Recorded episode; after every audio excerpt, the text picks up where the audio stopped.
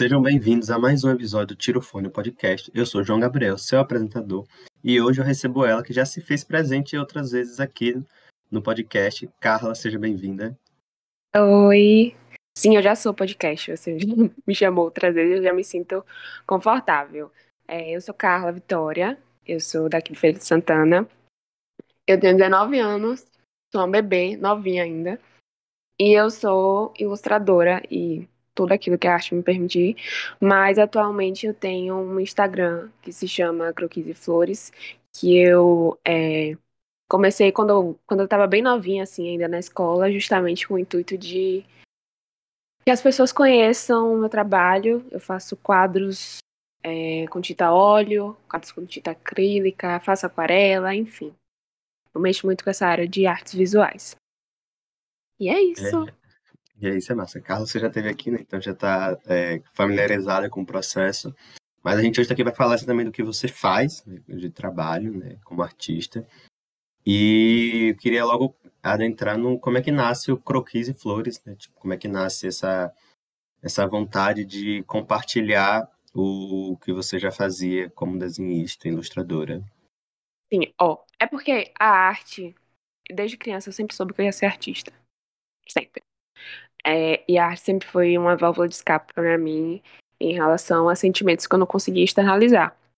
Então, na época lá da, da pré-adolescência, da adolescência, que a gente sente tanta coisa que às vezes a gente não consegue pôr para fora, eu conseguia pôr para fora através dos desenhos. E aí eu comecei o Instagram justamente no intuito de que as outras pessoas elas conseguissem é, ter, nem que seja o um mínimo de, de prazer vem daquilo que eu fazia, sabe? Que eu fazia no intuito de externalizar o meu sentimento, mas que outras pessoas talvez pudessem até sentir aquilo que eu estava sentindo e não se sentiam pertencentes, não entendiam, eram incompreendidas, digamos assim. Então, eu fui, criei esse Instagram, eu acho que eu estava na sétima série, não me recordo muito bem a, a data, e eu não vou mentir também, eu queria muito ser famosa. Então eu achava que, tipo assim, se eu postasse meu quadro, meu quadro não, que na época eu não fazia quadro, minhas ilustrações, é, alguém famoso ia ver, e aí eu finalmente ia conseguir sair de feira, sair da Bahia, e enfim, sei lá. Ir pra outro pa país, coisa assim. Eu tinha uma fanfic muito bem criada, assim, na minha mente. Eu acho que é bem assim mesmo que passa na cabeça da gente quando quando vai começar alguma novo, coisa. Né? Não, eu ia dizer mais novo, mas eu sou exatamente assim, né? Eu fico assim, um dia alguém vai escutar o podcast. Eu falo, Nossa, eu gostei do trabalho desse menino e vamos contratar ele. Na minha cabeça vai funcionando assim. É... E aí você começa, você, você pontou aí que você não fazia quadros na época, né? É, como é que começa o processo de, de trabalho artístico, né? Qual é o primeiro, de onde vem, como é que era e onde é que você está hoje nesse processo de criação? Então, o Crocus e Flores, ele foi uma parte do que tudo que a arte significa para mim, assim. Foi uma forma que eu consegui, de aqui em Feira de Santana, é, expressar esse meu lado. Mas eu já fazia isso antes, eu desenho desde muito cedo, eu desenho desde meus oito anos de idade. E eu comecei a desenhar porque, como criança, né? Pra só para passar o tempo, assim, aí eu comecei a gostar muito e era uma das minhas atividades preferidas, assim, brincar de desenhar. E aí eu lembro que eu assisti um filme, eu não lembro o nome do filme agora, mas eu lembro que era um filme, assim, na sessão da tarde, e tinha uma menina desenhando uma roupa, um vestido. E aí eu fiquei tipo, oxe, é possível desenhar roupas, é possível desenhar vestidos? Eu nunca tinha desenhado, só tinha feito paisagens, assim, sabe? Tipo, sol, a, a nuvem uma casinha. Tipo isso. Eu só tinha feito até aí. Aí eu fui e comecei a tentar desenhar vestidos, desenhar roupas. Eu comecei a sonhar com roupas e aí eu sonhava, no outro dia acordava e pá, pá, pá, desenhava. E o nome dessas ilustrações são croquis de moda. Croquis de moda são os rascunhos, né? Uma coisa assim mais. Não sei se desleixada é a palavra. E ilustrações são mais formadas pro, pro visual não tem esse intuito de ser, talvez no futuro, uma roupa concreta. E aí eu comecei a fazer croquis de moda porque eu realmente tinha esse desejo de ser estilista. Era meu sonho na época, assim, ser estilista. E eu pensava que eu ia para Paris, sabe? Eu ia ter minha própria coleção, esses tipos de coisa. E aí eu criava altas coleções. E aí foi daí que surgiu o nome croquis, porque eu só fazia croquis no começo. Entende? É, aí deu um lag aqui na minha cabeça. Porque eu acho que de volta, né? Todo mundo tem esses. Quando a gente é jovem, a gente tem esse sonho jovem. Oh, meu Deus, não sou velho, não. Quando a gente é criança, a gente tem essas vontades, essas. ver as coisas. E aí eu tava ontem lembrando que eu queria fazer paleontologia quando eu era criança. E paleontologia é o estudo de fósseis e antiguidades. E aí eu falava para minha mãe que só tinha em São Paulo, é, Londres e no Egito. Acho que e que tu ia para São Paulo. E eu ia embora, de, determinadamente, assim, preciso sair desse país imediatamente, e o que fica aí nos planos, né? Mas você traz aí é, a ideia dos croquis, né? E acho que tá lá na página marcada, né? Croquis e flores. E queria saber quando é que começa essa transição de não só mais croquis e um, uma nova etapa de produção. De outros tipos de arte, né? De, Isso. De... Ó, foi, começou na escola. Eu passei muito tempo só desenhando croquis de moda, assim. Desenhando é, roupas, coleções e tudo mais. Muito tempo mesmo, muitos anos. Tipo, de 8 até uns 14, por exemplo. É, só que tem um. como se fosse uma. Um passo a passo muito bem estipulado para você desenhar esse tipo de coisa. Você tem todos os passos a serem seguidos e a única coisa que realmente vai mudar na formatação do desenho é a roupa. Porque esse é o intuito desse tipo de ilustração. E eu sentia, no fundo, que eu, que eu tinha muito mais coisa para colocar ali, sabe? Muito mais ideias, muito mais sentimentos para sentimentos para externalizar, que eu não conseguia fazer isso com aquele tipo de ilustração que era muito bem compactado. Entende? E aí, quando eu tava na adolescência ali, com meus 14, 15, eu comecei a fazer outros tipos de ilustrações. É... Eu ainda fazia croquis, mas eu fazia outras coisas. Eu me permitia fazer outras coisas. E aí eu comecei a brincar com aquarela. E com caneta nanquim, que antes eu só fazia com lápis e lápis de cor mesmo. Porque eu comecei com nada. Eu comecei com papel de rascunho e caneta Bic mesmo, normal. E aí fui passando de ilustrações, e aí eu fui fazendo com aquarela, né? E aí, na pandemia, eu pensei assim, nossa, por que, que eu não compro um quadro para pintar? Eu já tinha pintado minha parede, já tinha feito a mandala aqui, já tinha feito outras pinturas na parede, que fugiam completamente daquilo que eu estava acostumada. E aí eu comprei os quadros, e aí eu lembro que eu fiquei muito feliz por ter comprado os quadros, porque era um sonhozinho assim de criança, sabe? De, de começar a pintar telas que minha mãe não deixava, porque ela achava que eu ia melar tudo, que realmente eu ia, sabe? Melar a casa toda de tinta. Não tava errada ela. Não tava errada. Ela também ah, é, não deixava eu pintar a parede, mas olha o que aconteceu. Agora é ela que me pede para pintar a parede dela. O mundo deu voltas. E aí, é, eu comprei esses quadros, comp... eu não sabia nada. Tipo, tudo que eu comecei na arte, eu não sabia de nada. Porque eu nunca fiz curso. Então, sempre foi uma parada muito intuitiva. Eu comprei os quadros, comprei pincéis, assim, de, de numerações completamente aleatórias. Comprei tinta óleo, tinta acrílica, e depois que eu fui perceber que tinta óleo e tinta acrílica são coisas diferentes, é, você mexe com elas de formas diferentes, elas têm tempo de, de, de secar mesmo de formas diferentes, são completamente diferentes, até a textura, assim. E eu só fui perceber isso depois, vivendo. E aí eu fiz, e o primeiro quadro que eu fiz foi o quadro que tem lá Croquis e Flores, que é da minha logo do Instagram. E aí eu falei, nossa, então eu consigo, né, pintar. E aí eu comecei a fazer outros e outros e outros. E aí eu comecei a aumentar o tamanho dos quadros. E aí agora eu já fiz um quadro que, na minha concepção, é muito grande, que eu gastei muita tinta nesse quadro. Que foi o quadro da esmalha. Então, tipo assim, eu tô sempre tentando me expandir, sabe?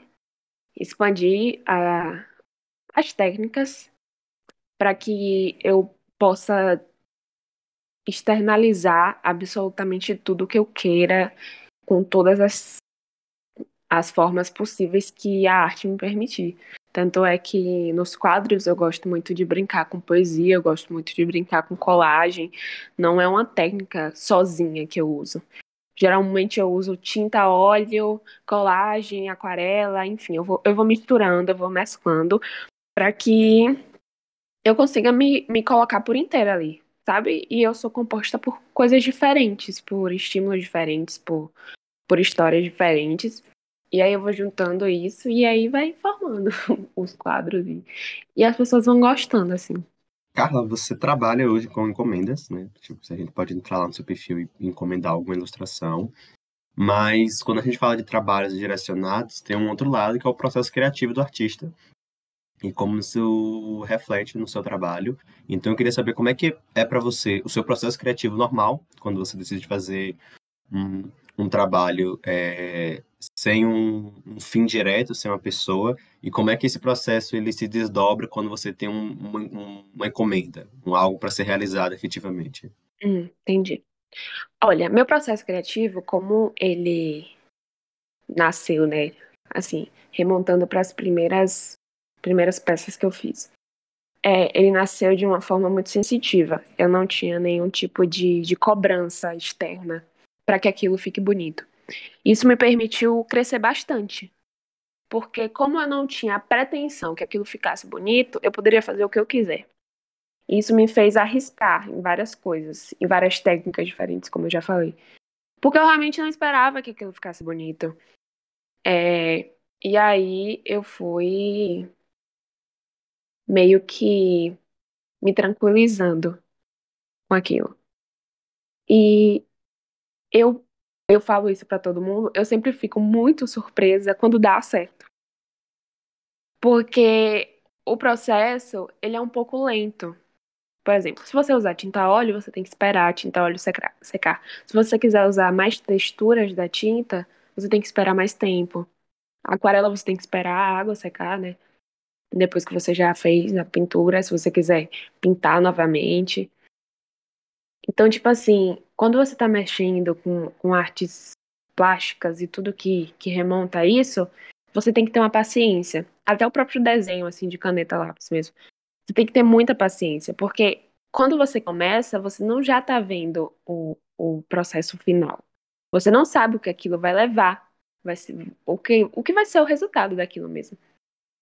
Então, essa ideia de que, olha, você não precisa deixar isso bonito, você só precisa fazer isso, me ajudou bastante. E com as encomendas, é, a primeira encomenda que eu fiz foi de uma menina que pediu para eu fazer um desenho para ela, para ela me divulgar. E aí eu fiz. Só que aí no final ela queria o desenho na mão dela, e aí eu, que não sou besta, fui e falei um valor. O valor na época era 15 reais, que é muito barato não cobre nem as despesas assim dos materiais. E aí depois eu fui e tive a coragem de falar para as outras pessoas de que eu fazia encomendas assim, morrendo de medo, porque eu tinha medo de que quando a pessoa me pedisse encomenda, uma encomenda não fosse conseguir é, atender as expectativas. Exatamente. E se o que eu achasse bonito, a outra pessoa não achasse bonito? É, até a, a, minha forma de desenhar é uma forma muito muito única, assim. Só eu que faço. Porque eu não desenho o, os rostos e os componentes do, dos rostos, né? Tipo, olho, nariz, boca, eu não faço isso. E aí tem muita gente que não entende, assim, e que no começo falava, ah, por que você não desenha rosto? Eu queria que você desenhasse rosto, porque eu não tinha uma, uma identidade muito bem consolidada. Eu não tinha é, esse autoconhecimento de mim e de mim como artista, de que, olha, eu faço dessa forma. Essa é a forma que eu me expresso. E se você curtir, a gente pode fechar uma encomenda juntos. Eu não tinha essa, essa maturidade. Mas beleza, fui continuando com os erros e os acertos. É, e aí eu fui, dei minha cara tapa e postei no Instagram que eu queria, que eu estava começando a aceitar encomendas. Spoiler, ninguém pediu encomendas. E aí eu fui e fiz o quê? Ah, então se ninguém pediu, é porque as pessoas elas não sabem que podem ter um resultado positivo com isso. Então, o que é que eu vou fazer? Eu vou utilizar da abordagem que eu usei antes, quando eu era criança, para que eu consiga evoluir realmente.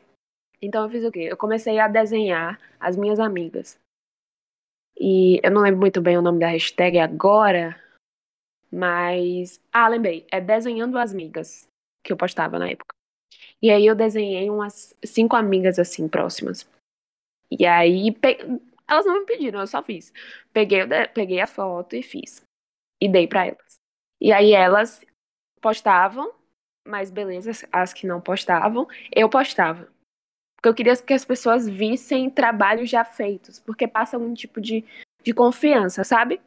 Uhum. Aí pronto. Com essas, essas ilustrações prontas, as pessoas que na época, na época era, eram pequenas, elas perceberam, tipo, hum, pode ser que isso dê bom.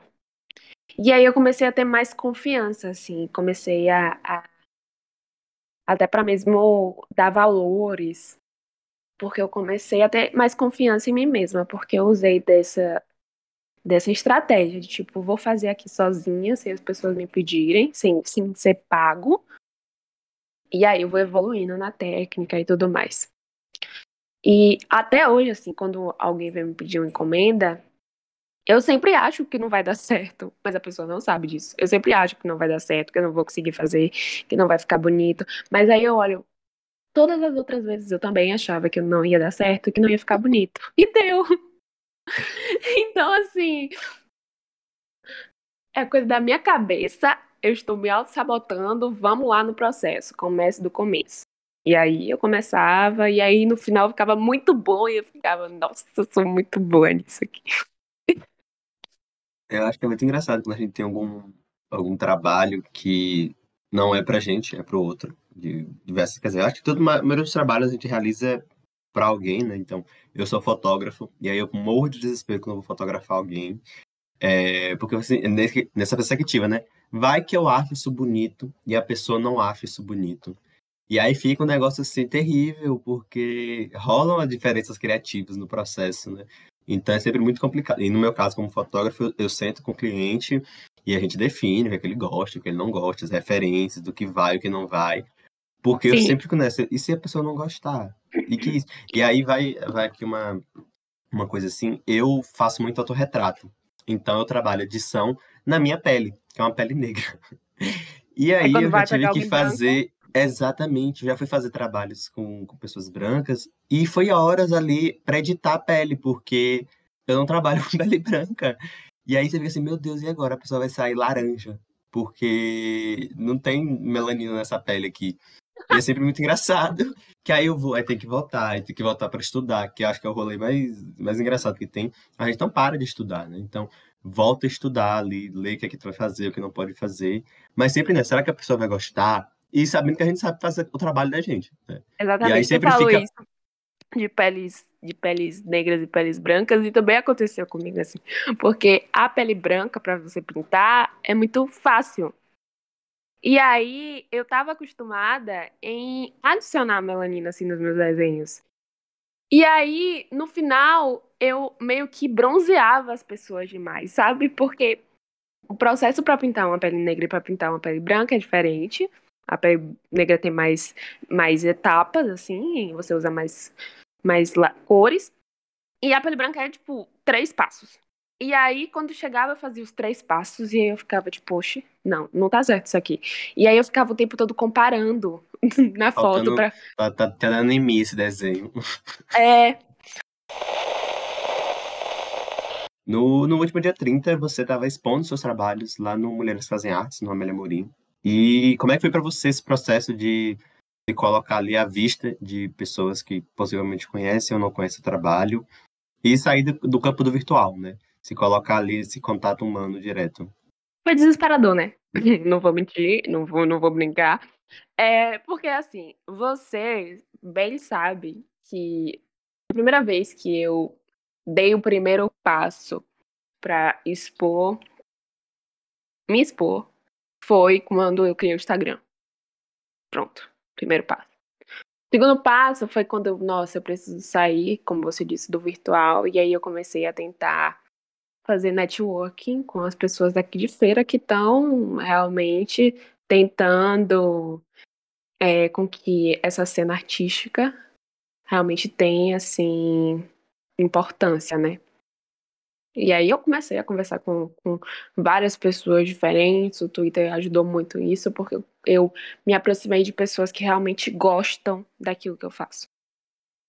E aí a segunda, e a terceira, né? Eu errei na contagem aqui. A terceira foi no Mulheres que Fazem Arte. Porque foi você que me mandou a, a, o post. O. Isso, porque eu realmente não, não eu, eu não sabia que ia acontecer assim. E se eu soubesse, era capaz de eu não me inscrever. Porque. Não sei por quê. É coisas da, da mente da pessoa, de artistas que, que, que, que ficam inseguras, assim, de se expor. Porque, querendo ou não, tudo aquilo que você faz tem um quê de você ali, né? E se as pessoas não gostarem, se as pessoas não forem, e se, se for ruim, enfim, vem várias, várias pensamentos automáticos na minha mente. E aí eu pensei, ah, tá bom, vou tentar. custa o quê? E aí eu fui e fiz a inscrição, e aí eu lembro que eu te mandei meu texto que eu fiz, que, que inclusive ficou bem bom, assim. E aí. Beleza, eu não tava esperando passar.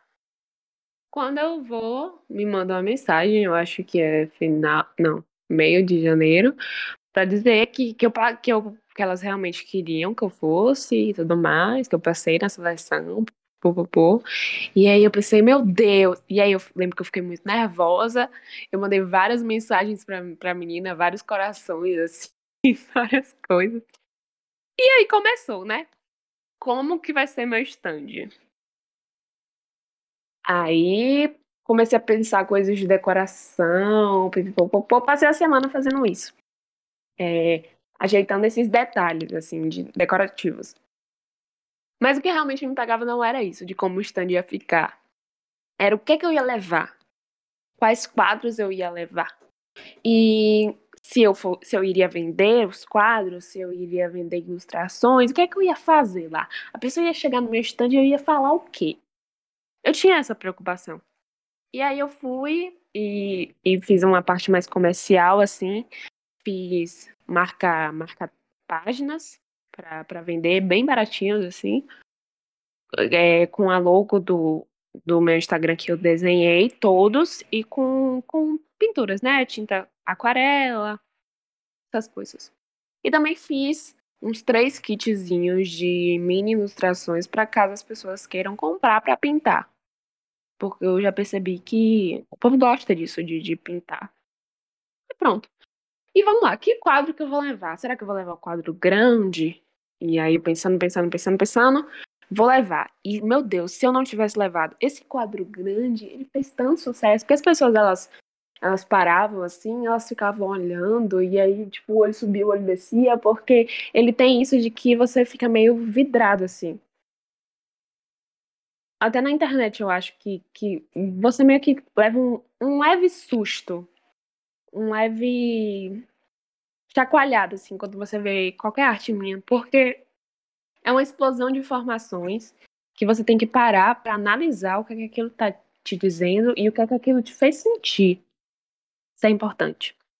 Aí pronto, levei esse quadro grande e aí vamos lá. Quais dos pequenos eu vou levar? Eu queria levar os pequenos que assim eu não gostava tanto, e aí eu levei, tipo, um, um, um esporro das minhas amigas, que elas estavam falando, não se deixe no seu quarto. Você precisa levar os quadros pequenos, os quadros que fizeram sucesso, assim, entre aspas, para que as pessoas vejam pessoalmente, para que as pessoas elas tenham essa, essa experiência, assim. E aí eu chorei bastante, porque eu sou muito chorona. E aí eu, ah, tá bom, vou levar. E aí eu levei, se eu não me engano, foram seis quadros. E beleza, a exposição foi passando, eu tava muito nervosa, absolutamente vários amigos meus foram, é, várias pessoas da minha família, assim, foram me ajudar também em questão do stand, e eu, honestamente, me senti muito amada ali, porque era como se todo mundo tava, tava me ajudando para uma coisa que eu me importava tanto. Sabe? Era como se aquilo tivesse realmente se concretizando, assim. Foi muito especial para mim nesse, nesse sentido. Eu gostei bastante. Apesar de eu não ter tido uma efetiva é, aumento, um efetivo aumento no número de seguidores, mas isso não me importa. As pessoas que estavam lá realmente curtiram aquilo que eu, que eu levei para que elas vissem. É, os marca-páginas esgotaram, os de ilustração também ficaram com raiva de mim de não ter mais. E aí chegou na parte que eu mais temia e mais tinha assim curiosidade de como é que eu ia agir, que era se eu ia vender os quadros que tinham lá ou não. E de começo eu disse não. eu disse que não ia vender, a pessoa vinha me perguntar, falava, olha, não tá para venda, não sei o quê, e a pessoa ia embora. E aí começaram a apertar minha mente de tipo, você não quer tanto e não gosta tanto da ideia de ter pequenos pedaços de você espalhados pelo mundo e por que que você tá tipo tão apegada assim com esses quadros? Porque os meus quadros, eles ficam aqui no meu quarto, eu já postei algumas vezes, e eles ficam, tipo assim, expostos, mas eles ficam no meu quarto, e só quem tem acesso ao meu quarto sou eu. Isso não é justo, assim, sabe? Porque esse lado virtual não é tão completo, assim, para as pessoas terem a experiência que eu realmente queria que elas tivessem desde o começo, desde a ideia do Instagram. Aí eu lembro que eu fui atrás da menina que queria comprar o quadro, eu falei, olha, eu vou vender, vá lá, e vai rápido, senão eu vou, vou mudar de, de, de ideia. Aí ela foi, comprou. E aí o primeiro quadro que eu vendi foi o quadro do amarelo. Um quadro preto, assim, pequeno. E aí, ai meu Deus, aí eu, a sensação foi tipo alívio, mas ao mesmo tempo. Sabe aquela sensação de quando. Você, é porque a gente não tem filho, né? Mas é tipo, ah, no dia que eu saí de casa, minha mãe me disse, filho, vem cá. Foi basicamente isso. o, quadro tava indo embora. E eu pensei, nossa, eu nunca mais vou ver esse filho. Será, será que essa pessoa vai ter esse cuidado? Tipo isso. E aí depois eu fiquei maluca. As pessoas vinham pra comprar e eu quer comprar bem, o valor é tal, vai querer. E aí a pessoa falava assim, e aí eu vendia. Tem quadro que eu vendi que eu nem sei para quem foi. Espero que a pessoa se a pessoa estiver escutando isso, espero que você, né, cuide do meu quadro e que realmente aproveite a experiência de ter ele perto de você. E é isso. E, e aí no final eu acabei gostando, sabe?